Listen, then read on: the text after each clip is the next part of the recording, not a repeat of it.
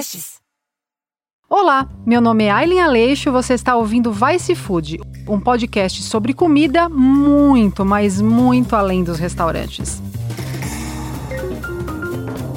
A ideia do Vice Food é falar sobre comida em todos os aspectos e em todos os setores, desde lá do campo, passando pela indústria, passando por listas de chefes estrelados, agrotóxicos, uso d'água, vegetarianismo, enfim, tudo, absolutamente tudo que diz respeito a alimento para me apresentar melhor para você que talvez não me conheça, afinal você não é obrigado. Eu sou jornalista, trabalho há 16 anos com gastronomia e sou crítica gastronômica. Eu tenho um site que acabou de fazer 10 anos, que é o Gastrolândia, um canal de YouTube sobre produção de alimentos, o Por Trás daquilo, e sou jurada do reality de gastronomia Top Chef na Record TV o que as pessoas mais conhecem, meu, é o meu lado de crítica gastronômica. E era a coisa que eu mais conhecia a meu respeito também, até começar a fazer reportagens sobre produção de alimento, aí para o campo. Porque eu comecei a achar muito vago, muito fútil mesmo. Ficar só falando de técnica, de salão, de decoração, de história de vida de chefe, se o pato está no ponto, se o ovo está no ponto. E não entender de onde vinham aqueles alimentos, quais aqueles alimentos, quais, quais os impactos que a produção noção disso tinha ao meu redor. Enfim, eu descobri que eu não entendia nada de comida além de criticar prato. E eu fui para o campo. Essa produção, essas produções que eu visitei, que eu venho visitando, que eu sempre visito quando, assim, tem um tempo eu vou vou para o campo para entender mais é, esses processos, começaram a mudar absurdamente minha, minha forma de ver a gastronomia. Começou com uma matéria muito simples há uns quatro anos atrás, sobre criação de frango. Porque na mesma época, acho que três, quatro anos, eu não lembro exatamente, a Sadia e a Seara lançaram duas linhas de frangos, tida, eles diziam, né, felizes, sem antibiótico, com bem-estar animal. E, ao mesmo tempo, o Alex Atala falou de um e o Jamie Oliver falou do outro. É, eu fiquei com uma pulga bem atrás da orelha, tipo, várias pulgas atrás da orelha, e entrei em contato tanto com a Sadia quanto a Seara para ver quem deixava eu entrar na produção e entrevistar o diretor de veterinária, de marketing, enfim, entender o que era realmente é, essa, essa coisa galinhas felizes. A Sadia nunca nem me respondeu e a Seara topou. E topou as minhas condições, que respondessem todas as minhas perguntas, que eu fosse com uma pessoa responsável da veterinária e do marketing, é, e que me deixassem acompanhar a produção inteira, né? O, o ciclo inteiro do, da produção do animal, que, para quem não sabe, o Brasil é o maior exportador de encargo de frango do mundo. E lá fui eu. Foi, foi um divisor de águas para mim, assim, ver aquela imensidão de animais é, serem confinados, né? Eles não são, não estão em gaiolas, mas assim, estão em galpões que às vezes nem entra a luz do dia todos no mesmo nível, que todo mundo sabe que galinha gosta de puleiro, enfim, é uma ave de subbosque, ela sobe em pequenos galhos e tal. Os bichos tristes, meio depenados, porque era muito bicho por metro quadrado. Quando eu fui aprendendo o que era a ração daqueles animais, né? A ração daqueles animais, basicamente soja, milho, é, um pouco de trigo, que é tudo de monocultura, e essas monoculturas precisam de agrotóxico, e tudo aquilo foi montando um outro panorama na minha cabeça sobre o que é alimentação hoje, sobre a responsabilidade individual de escolher, através do que a gente come, como o mundo vai ser ocupado. E desde então, o meu lema é: o que comemos molda o mundo. Essa matéria me levou a várias outras, né? Daí eu quis entender o que era a produção orgânica, daí o que era a produção de gado, de a piscicultura. Fui entrevistando vários especialistas, cientistas. E hoje, quatro anos depois, quatro anos e meio depois, tem, um, tem algo que para mim ficou muito evidente. Não há nada no mundo hoje que cause mais impacto socioclimático ambiental do que o excesso de consumo de alimentos derivados de animal. E isso acabou pautando meu trabalho até como crítica. Só para vocês terem uma ideia, cerca de 30% das áreas do globo livre de gelo são usadas como pastagem. Isso equivale mais ou menos ao tamanho da África. Esse dado foi tirado de, uma, de um estudo científico da revista Nature, publicado na revista Nature há dois anos atrás. Em 2017, a gente abateu no mundo 75 bilhões de animais terrestres para consumo humano. O setor agropecuário é responsável por mais de 70% do consumo global de água. É, deve, ah, mas não, mas o, o homem sempre comeu bicho, é normal, é, nós somos onívoros. Enfim, a gente optou por comer carne, a gente não precisa comer carne, né? A gente não precisa dessas dessas proteínas, uh, especificamente da proteína animal, né? O, o universo vegetal é muito maior e está cheio de proteína. E tem mais uma questão: quando a gente fala de bicho, além da quantidade de gás que causa efeito estufa, que eles, enfim, que eles expelem, nanana, a gente tem que pensar numa outra coisa. Esses bichos, eles não se alimentam de luz, eles se alimentam de grãos majoritariamente, porque à medida que a gente tem mais gente no mundo e acaba comendo mais bicho, esses bichos vão crescendo cada vez mais confinados, completamente fora do, do, do que é o natural para eles e alimentados com ração. Essa ração, você imagina, para alimentar 75 bilhões de vacas, galinhas, porcos, ovelhas, cabras, etc, etc e tal, a gente precisa plantar uma quantidade colossal de grãos. E o que acontece? Aonde são plantadas essas, essa quantidade colossal de grãos? São plantadas em áreas que têm terra barata, porque precisa se expandir. E a gente está expandindo aonde no Brasil? A gente está expandindo no Cerrado e na Amazônia. Então, tem outro link da, do excesso de consumo de, de bicho. É o desmatamento dos nossos biomas. A gente está acabando com biomas riquíssimos e biodiversos para virar ou pasto ou plantação de soja. E o que, que acontece quando você tem uma plantação de monocultura extensiva que tem um uma variedade só, em vez da biodiversidade que vai se equilibrando, você precisa colocar uma quantidade muito grande de agrotóxico, porque se der uma praga, a praga não tem para onde ir, ela vai comer toda a sua plantação. Então, outro link: quanto mais bicho a gente come, mais monocultura a gente tem, mais agrotóxico a gente usa. E água? A gente usa uma quantidade surreal de água para esses animais, para processar.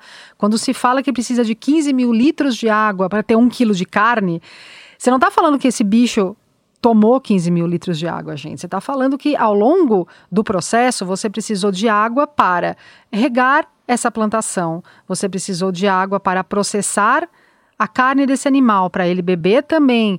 Para o transporte você tem que computar, você tem que computar a limpeza do frigorífico. Enfim, é um assunto muito, muito, muito complexo e muito urgente. Um outro ponto muito importante para mim nessa vontade de conhecer cada vez mais a complexidade da produção de alimentos é quando eu conheci a professora doutora Larissa Mies Bombardi. A Larissa é uma professora de geografia agrária na USP, que fez o maior estudo já realizado no Brasil sobre o uso de agrotóxicos. Ela lançou em 2017 o Atlas Geográfico do Uso de Agrotóxicos no Brasil. Esse estudo já foi publicado na Europa, já foi traduzido, se eu não me engano, para 13 idiomas. E ela, traz, ela trazia dados para mim que eram completamente é, novos. Por exemplo, o impacto de agrotóxico na água. É, eu nunca tinha pensado nisso. Depois ficou meio óbvio que a gente trabalha, a gente vive num sistema fechado, né? Então, se você joga agrotóxico na terra, a terra é permeável. Quando chove, isso vai descer para lençol freático, que vai se juntar a rio, que desemboca no mar, e em, alguma, em algum momento essa água contaminada vai voltar para a gente. Ela fez um estudo que também comparava, por exemplo, os limites permitidos né, de resíduo desses agrotóxicos na, no Brasil e na União Europeia. E ela me veio com um dado que me chocou muito, que foi no Brasil o limite de 2,4-D na água potável, que é um ativo agrotóxico é, derivado do agente laranja, é 300 vezes maior do que na União Europeia. Então, significa que a gente tem mais é, resistência 2,4-D? Não significa que, que, a nossa legislação é muito permissiva. O ano passado também teve um, um, estudo que em Santa Catarina que detectou que grande parte das cidades tinham a água potável contaminada por diversos agrotóxicos. Isso tudo é derivado do quê? Do modo que a gente decidiu se alimentar, que é um modo insustentável para o planeta. De posse dessas informações, eu comecei a olhar o mundo da gastronomia de uma forma muito diferente, porque eu estava diferente. Então, para mim, comida boa não era só comida bem feita, é uma comida que se importa com o entorno, se importa desde quem produz, se importa com o impacto ambiental. Porque quando a gente fala de sustentabilidade, sustentabilidade é apenas uma coisa, é um método de produção que pode se sustentar por muito tempo. O modo que a gente está ocupando o mundo com comida não é sustentável. A gente teve aí as queimadas absurdas da, da Austrália, que isso já é um indício óbvio do aquecimento global. A gente tem volume de chuvas mudando no mundo inteiro. A gente tem o grande problema da, da mortandade de milhões e milhões de abelhas, que parece uma coisa super bobinha, mas 70% do que a gente come, gente, não vem de semente, é polinizado, precisa de abelha. Então, se a gente não tiver abelha, o custo da comida vai ser estratosfericamente maior, porque vai precisar de polinização mecânica.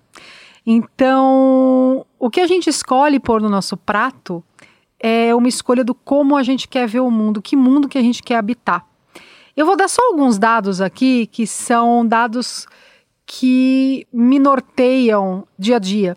E eles faz, me fazem lembrar por que, que eu escolhi andar por um caminho muito mais difícil, que é longe do glamour das listas de chefes estrelados e muito mais perto da realidade da produção de alimento. No nosso país, o feijão pode ter 400 vezes mais resíduos de malationa do que na União Europeia. A malationa é o terceiro principal ativo de agrotóxico mais vendido no Brasil e, em diversas pesquisas, apresentou alta neurotoxicidade. Daí a gente fala, ah, tá, mas todos esses, é, a indústria né, de agrotóxico fala, todos esses ativos são é, muito estudados e existe limite seguro. Pois bem, é, segundo a Larissa, né, o problema das análises de resíduos de agrotóxicos no Brasil é que, mesmo se apresentando dentro do limite, o limite é muito mais alto do que na União Europeia, é um limite muito alto do que no resto do mundo. E daí, outro problema, quando existe um registro desse ingrediente diante da Anvisa, quem apresenta os estudos científicos sobre ele é a própria indústria. E não existe averiguação por parte do governo, a não ser quando há um processo de reavaliação, por, assim, se a sociedade civil fala a gente quer um processo de reavaliação. E sabe quanto tempo dura o registro desse agrotóxico? Para sempre. Quando a gente fala que o Brasil, o depositário de todos os agrotóxicos são proibidos no mundo, a gente, primeiro, isso é verdade, segundo, o impacto que isso causa na saúde não é de verdade averiguado, porque a gente não tem averiguação de uma coisa que a gente tem em medicamento, por exemplo, que é a interação.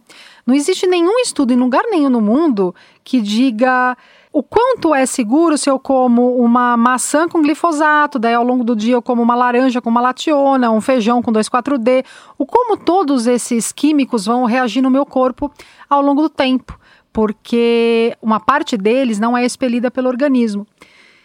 Tudo isso é comida tudo isso é falar sobre comida. Falar sobre comida não é só seguir receita, não é só tirar foto com um chefe famoso, não é só querer ir nos restaurantes mais badalados. Isso é a pontinha da cadeia. Só que o mundo não é feito de ponta de cadeia. O mundo é feito das nossas escolhas cotidianas. Então, por isso que eu decidi cada vez mais estudar a produção de alimentos e entender em que ponto eu posso ajudar as coisas ficarem menos caóticas do que elas estão hoje. Eu acho que no que eu posso ajudar é difundir informação. Difundir informação que é muito pouco é, usual ser encontrada porque não são informações bonitas. Verdades como o fato de leitões, aquelas coisinhas bonitinhas, porquinhos, que bacon é vida, só que não. Os leitões eles são castrados no Brasil sem anestesia entre 7 e 12 dias de vida.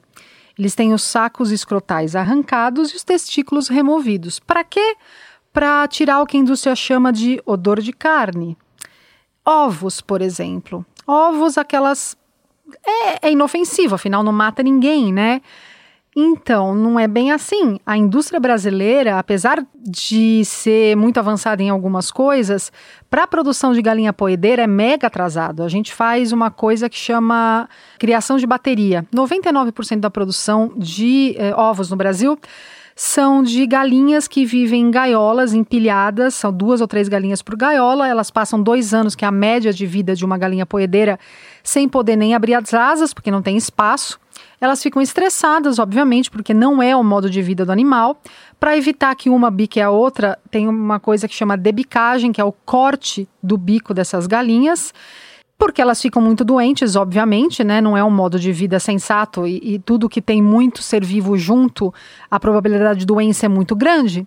Então, para elas não morrerem, é uma quantidade muito, muito, muito imensa de antibiótico ministrado para elas durante toda a vida dela. A produção de bateria já não é permitida em vários lugares do mundo, inclusive na União Europeia. Então, assim, é muito complicado a gente olhar para o mercado e não ter ideia do como aquilo é no macro. A gente pensa muito no micro, do que está na minha geladeira, do que eu gosto. E eu pensava assim também. Só que não dá para uma jornalista de gastronomia, ao meu ver, ficar falando só de pontinha de cadeia, ficar falando só do que está na minha frente. Por isso que eu fui para o mundo, por isso que eu fui é, pesquisar a produção de alimento. O último, um dos últimos vídeos que eu fiz pro, pro meu canal de YouTube foi algo que eu estava tentando fazer há três anos é, e que exemplifica bem a completa falta de noção que a gente tem sobre o que a gente come. Muito por conta da propaganda, né? E muito por conta da falta de disseminação dessa informação, porque é difícil entrar nessas produções. Eu fui ver a piscicultura brasileira, a produção de peixe em fazendas, né? Sejam marítimas ou de rio. No caso, eu fui visitar uma fazenda de tilápia, uma das maiores, um produtor de tilápia dos maiores do Brasil, para entender o porquê da necessidade de usar testosterona para reverter sexo de peixe.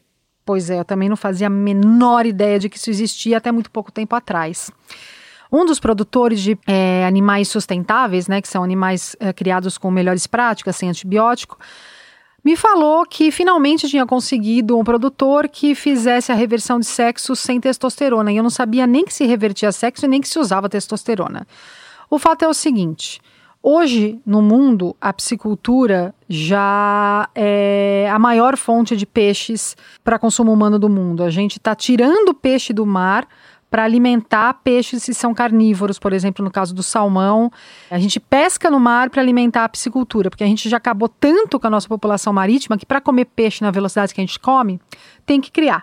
É, essas criações elas têm que ser padronizadas, né? Então você tem que ter peixes do mesmo tamanho, na mesma idade, para fazer o abate de todo mundo junto e não ter desperdício. Como machos crescem mais rápido que fêmeas, é, em geral, e também no caso dos peixes, existe é, um, um, hábito, né, um, uma policy da indústria de transformar todos os peixes em machos. Isso ocorre naturalmente na natureza, quando tem alguma questão de diferença de população, eles naturalmente se ajustam. Mas como que você faz para transformar alevinos, né, que são os filhotinhos do peixe, todos em macho? a indústria achou muito legal botar testosterona na água. E é assim que é feito em 99% dos lugares. Seja salmão, seja tilápia, seja truta. Fora isso, a ração da tilápia e do salmão ela é uma ração basicamente feita de resto de indústria. E é essa, isso que a gente tem que entender também, o como tudo é circular.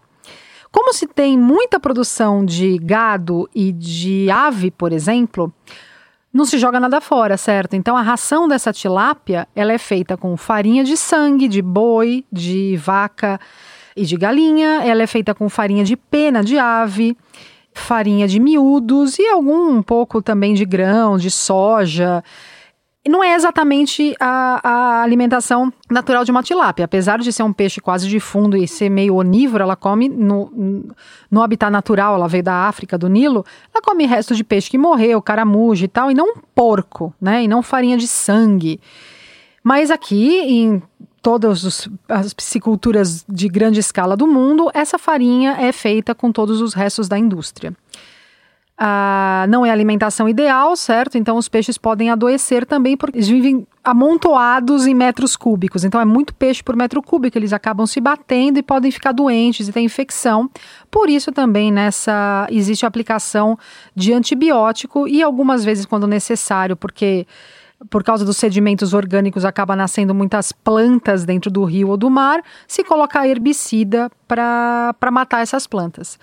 Então, quando alguém disser que come só um salmãozinho, tá de dieta, vai comer só um filezinho de peixe, a gente tem que entender o que é esse filezinho de peixe, o que é esse salmãozinho, né? Não é bonito, gente. O jeito que a gente ocupa o planeta para se alimentar da forma que a gente se alimenta não é bonito e não é sustentável. Por isso, eu convido vocês a ouvirem todos os outros episódios do Vice Food. Eu vou trazer chefes de cozinha, vou trazer especialistas, cientistas, jornalistas para falar sobre toda essa cadeia. E de vez em quando um teminha mais leve, obviamente, que ninguém é de ferro. Então fica comigo semanalmente no Vice Food.